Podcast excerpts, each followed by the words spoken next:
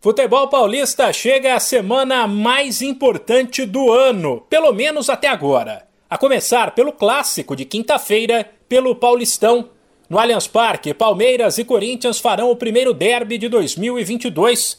Um duelo atrasado que teoricamente não vale tanto assim, uma vez que os rivais lideram seus grupos e estão classificados para o mata-mata.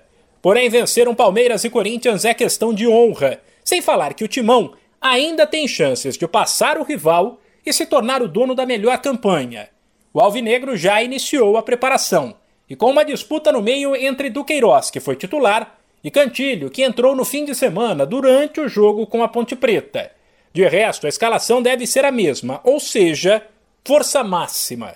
Já o Palmeiras folgou na segunda-feira, após a vitória no Clássico contra o Santos, e inicia a preparação para pegar o Corinthians nesta terça mas já ciente de que o lateral Mike está fora. Ele deixou o campo machucado diante do Peixe, passou por exames e foi constatado que ele sofreu uma entorse no tornozelo. Sem esquecer que Mike é reserva de Marcos Rocha. No São Paulo, o foco é a Copa do Brasil, único título que o clube ainda não tem e talvez um caminho mais fácil para conquistar uma taça neste ano, uma vez que torneios de mata-mata favorecem as equipes mais fracas e o tricolor hoje está atrás de Palmeiras, Flamengo e Atlético Mineiro, por exemplo. Nesta quarta, o time recebe o Manaus pela segunda fase, com decisão em jogo único e disputa de pênaltis em caso de empate. Recuperado de uma pancada na cabeça, o zagueiro Diego Costa deve ser uma das novidades. Já o atacante Caleri, que se recupera de dores na panturrilha, é dúvida.